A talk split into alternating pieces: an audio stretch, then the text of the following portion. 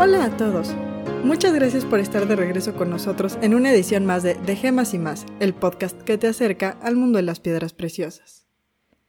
Antes que nada, quiero decirles que me dio muchísimo gusto recibir tantos comentarios positivos de los últimos episodios, particularmente en el último de la entrevista con Douglas sobre las poco conocidas perlas mexicanas, tuve una reacción y unos comentarios increíblemente buenos. De verdad me da mucho gusto que estén disfrutando tanto este podcast como yo. El día de hoy les tengo preparado un tema algo diferente. Estamos a pocos días de celebrar el Día de las Madres, que aquí en México celebramos el 10 de mayo, mientras que en otros lugares del mundo se celebra normalmente el segundo domingo de mayo, que casualmente este año también es 10. Por lo que hoy quise dedicar el tema del día a siete gemas asociadas con la celebración del Día de las Madres. El día de hoy estará entonces enfocado mucho más a aspectos culturales, sociales, em, e incluso un poco metafísicos sobre las gemas y no tanto a temas eh, técnicos o científicos. Pero bueno, espero que la variación sea entretenida. Ahora, si bien las madres deben ser apreciadas todos los días del año, el Día de las Madres es una gran oportunidad para mostrar cariño y agradecimiento por todo lo que hacen por nosotros. Como ya hemos comentado en otras ocasiones, la joyería se ha utilizado para demostrar respeto y afecto desde tiempos prehistóricos. No debe de extrañarnos entonces que la joyería se encuentre típicamente entre los regalos para este día.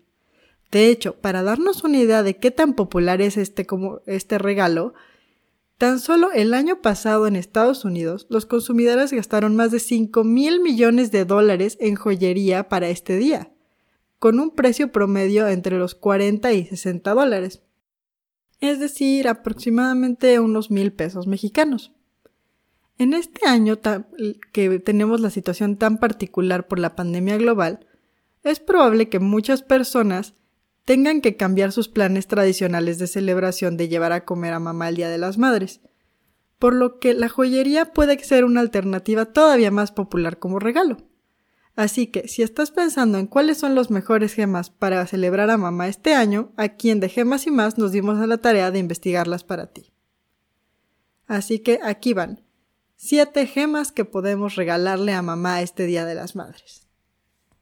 La primera opción es por supuesto una extremadamente popular. Estamos hablando por supuesto de la perla y la madre perla. Estas gemas en las que nos hemos enfocado los últimos dos episodios y que son tradicionalmente asociadas a la maternidad. Como ya sabemos, estas gemas se puede decir que nacen a partir de un proceso vital de las ostras perleras, por lo que tradicionalmente se asocian con el concepto de vida y en consecuencia con las madres. Las perlas tienen una connotación de amor puro, de fe, sinceridad, y sus colores y lustres suaves orgánicos evocan el tacto gentil de las madres hacia los hijos. Si vas a optar por regalar perlas, puedes encontrar esta gema en muchas presentaciones en joyería. El más exclusivo y tradicional de todos es por supuesto el collar de perlas, seguido por dijes de perlas sencillos o broqueles.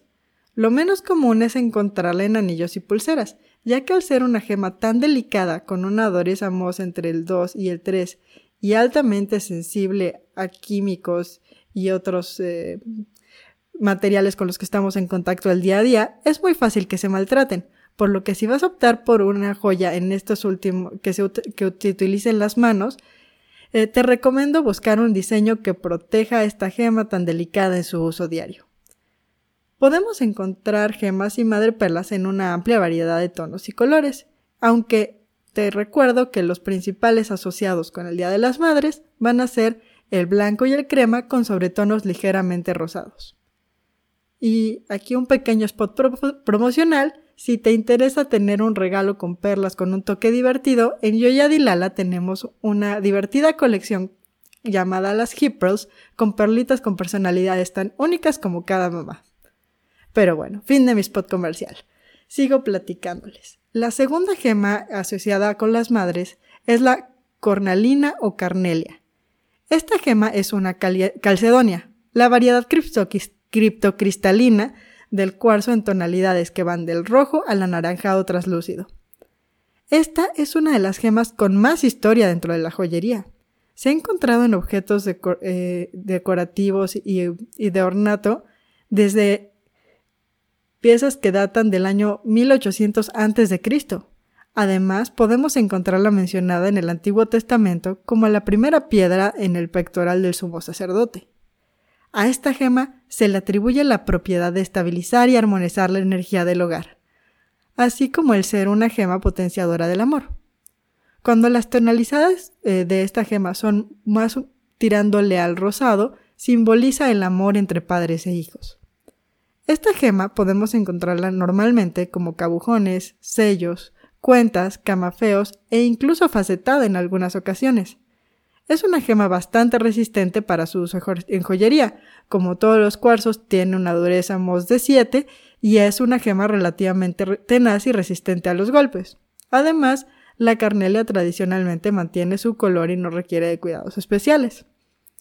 Puedes utilizarla con tonos eh, con metales en tonos ricos dorados, que juegan con el color cálido de la piedra.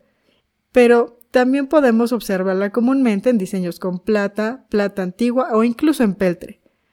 Puedes combinarla con, con negro para tener un contraste fuerte. Ahora, cuando tu cornalina es de tonos rojos, se vuelve aún más vibrante y puedes buscar looks muy sofisticados. Ahora, si quieres una opción más aventurera, puedes combinarlo con aventurina verde o con algún tono azul como con gemas como lápiz azul y sodalita. O incluso con gemas color verde agua como turquesa. Probablemente nunca habías pensado en la cornalina como una gema para consentir a mamá, pero dale una oportunidad, es realmente una gema hermosa. La tercera eh, gema en nuestra lista del día de hoy es la piedra de luna, llamada así por su brillo interno característico. La piedra de luna es la piedra preciosa, es eh, más conocida dentro del grupo de los feldespatos. Debajo de la superficie suave y brillante de la piedra surge una belleza más profunda y hermosa, una especie de luna de color blanco a azul intenso que rueda sobre la piedra cuando gira y le da un aspecto mágico, sin duda. El término gemológico para este fenómeno óptico de luz flotante o brillo en movimiento se conoce como adularescencia. Hablaremos más de él cuando hablemos de las piedras fenomenales. Históricamente los romanos pensaban que la piedra de luna estaba en realidad formada por luz de luna solidificada. Este efecto tan maravilloso le ha dado gran admiración y una enorme cantidad de propiedades atribuidas, que van desde propiedades curativas, hechizos de amor, e incluso clarividencia, todos asociados a la energía femenina y a las poderosas diosas. Indudablemente eso la hace una gran candidata para celebrar el mayor de todos los poderes femeninos, el de engendrar y crear una vida, por lo que es un excelente regalo para las madres primerizas. Hoy la fascinación y la belleza con la tradición mística de la piedra de luna sigue viva, y podemos encontrarla en joyería principalmente en forma de cabujones y cuentas debido a su estructura delicada, sin embargo, es posible encontrarla también en piezas facetadas. En cuanto a la durabilidad, se considera una gema de uso delicado, ya que tiene por un lado una dureza de 6 a 6.5 mos, que no es tan suave, pero lo que sí es que tiene dos planos de exfoliación o clivaje, lo que hace que sea particularmente susceptible a partirse en dos con un golpe fuerte. Por eso te recomiendo que, al igual que las perlas, optes por elegir piezas de joyería que las protejan, como dije o aretes, en donde es poco probable que reciban golpes directos. La belleza sutil de esta gema puede verse opacada fácilmente con materiales ostentosos o, o, muy llamativos, por lo que te recomiendo que busques diseños minimalistas o de simplicidad elegante. La piedra de luna blanca se combina muy bien con la plata y los metales blancos. Puedes lograr combinaciones impresionantes contrastándola con gemas negras como obsidiana o onix, o utilizarla en combinaciones armónicas con azules pálidos, usando gemas como aguamarina, agata azul o angelita. Ahora, la cuarta gema de nuestra lista es la crisoprasa, conocida por algunos como la piedra de Venus. Esta gema verde manzana es la más rara y valiosa de la familia de la calcedonia, y los antiguos joyeros llegaron incluso a confundirla con esmeraldas. A diferencia de estas que deben de su color a la presencia de cromo, El verde brillante primavera de la crisoprasa es resultado de pequeñas cantidades de níquel. La crisoprasa fue utilizada en la antigüedad por griegos, romanos y egipcios para hacer sellos, eh, joyas y otros objetos ornamentales y era muy apreciada debido a su vivo color. Esta gema se considera una de las gemas de nacimiento del mes de mayo y ha simbolizado tradicionalmente la felicidad, el emprendimiento y la prudencia. Emocionalmente, se dice que la crisoprasa se asocia con sentimientos de apoyo considerados muy maternales, como ayudar a sanar un corazón roto, proporcionar un impulso suave para mejorar la, autoestima, el equilibrio emocional y el fomento a la aceptación, el cambio y la tolerancia hacia los demás. Así que si tu mamá es una persona que siempre ha estado a tu lado, siempre puedes agradecérselo con una crisoprasa. Para su uso en joyería, generalmente la encontramos en cabujones y cuentas para collares. Su color verde brillante luce muchísimo sencillamente anudado con un fino hilo de seda verde. O también puedes utilizarla en diseños más complejos, combinándola con metales eh, de diferentes tonalidades, va bien con el dorado o con el plateado. E incluso puedes buscar combinarla con otras gemas con colores complementarios, como la siguiente de nuestra lista, el cuarzo rosa. El número 5 del día de hoy es el hermoso y encantador cuarzo rosa, llamado piedra del corazón y símbolo del amor incondicional. Esta gema evoca una suave energía femenina de compasión, paz, ternura, curación, nutrición y comodidad. La piedra del corazón ha sido utilizada como muestra de amor desde el año 600 a.C. y sigue siendo hoy en día un talismán importante en las relaciones. El cuarzo rosa es una de las variedades más comunes de la familia de los cuarzos. Su claridad va de ligeramente nebulosa a traslúcida, y como su nombre lo indica, podemos encontrarlo en rosa de tonos suaves, desde el rosa pálido hasta un rosa rojizo intenso. Su coloración se debe particularmente a pequeños elementos traza y cantidades de titanio, hierro o manganeso en la estructura cristalina del cuarzo. Para su uso en joyería, generalmente lo encontramos en forma de tallas irregulares, como piedritas de río así, con, formas muy muy naturales, o en cuentas, cabujones, tallas ornamentales y en raras ocasiones lo podemos encontrar facetado. Tiene una variedad em, que genera efecto de ojo de gato que es realmente bella si la puedes encontrar. Se puede combinar bellamente con el violeta de la amatista, ya sea en tonos claros u oscuros, o en un, en un hermoso este, esquema de bicolor con plata. También una combinación más ambiciosa puedes usarla con los colores complementarios con verde como peridoto o amazonita o la misma crisoprasa. También se pueden crear piezas de apariencia ligera y etérea si la mezclas con cristal de roca que es el cuarzo transparente. Bueno, ahora es turno de la sexta gema de esta lista. El coral precioso. El coral ha sido utilizado en joyería como muchos de los gemas de origen orgánico y marino desde tiempos prehistóricos. En la Roma antigua era muy común que las personas le regalaran a sus hijos collares con ramitas de coral para protegerlos del peligro. Esta tradición se ha mantenido y todavía en el siglo XX en la zona del Mediterráneo, particularmente en Italia, la gente utiliza el colar para protegerse del mal de ojo y como remedio para la infertilidad. Es importante entender eh, una cosa cuando hablamos de coral. Coral es el nombre colectivo que le damos a una gran variedad de especies de pólipos marinos. Es su exoesqueleto, como hablamos eh, eh, cuando hablamos de gemas orgánicas. Entre las más de 7.300 especies de coral, las más conocidas son las de aguas someras, que hoy en día están en peligro de extinción en la Gran Barrera de Coral de Australia y otros lugares del mundo, que han sufrido blanqueamiento y muerte como resultado del cambio climático y la acidificación de los océanos.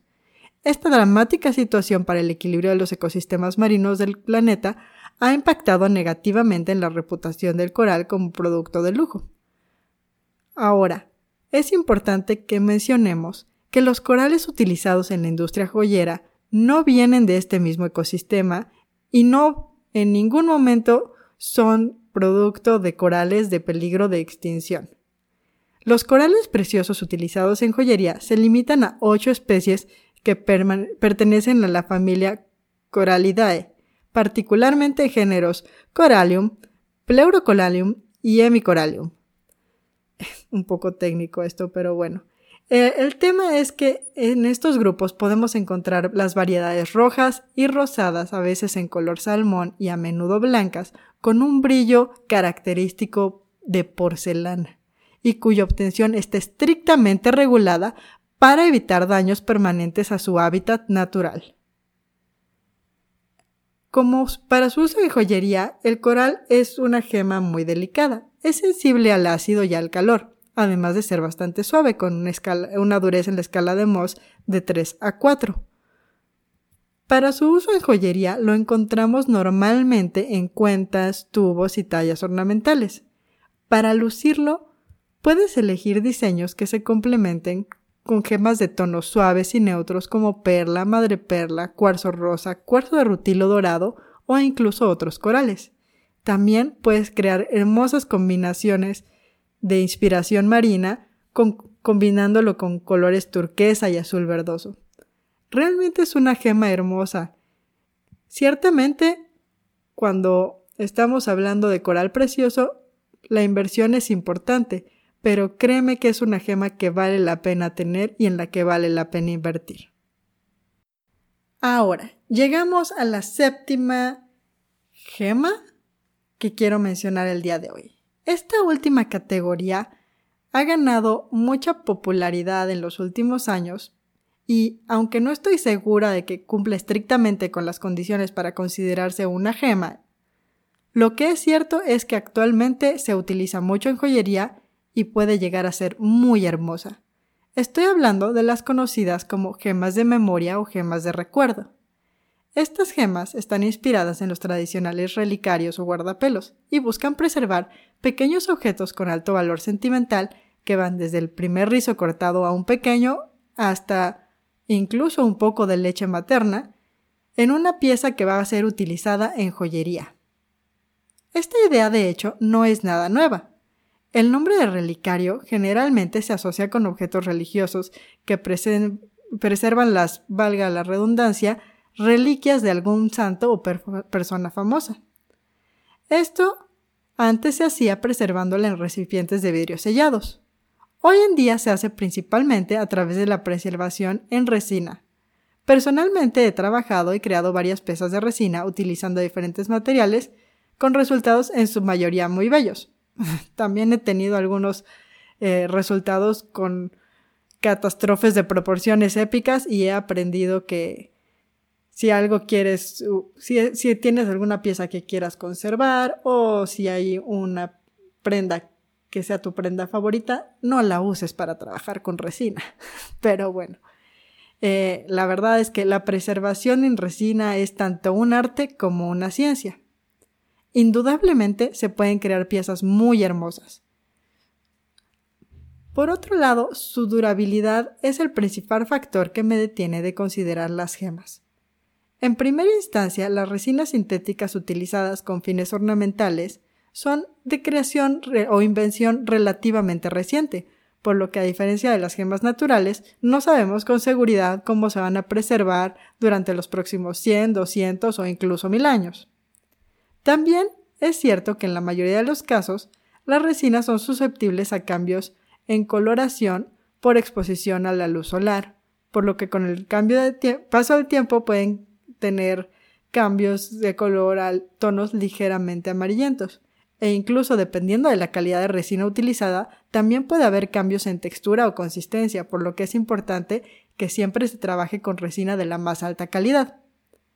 Estas resinas de alta calidad han demostrado ser bastante resistentes, porque se han desarrollado para usos industriales y procesos en donde verdaderamente tienen que mantener sus características, y la tecnología ha mejorado bastante.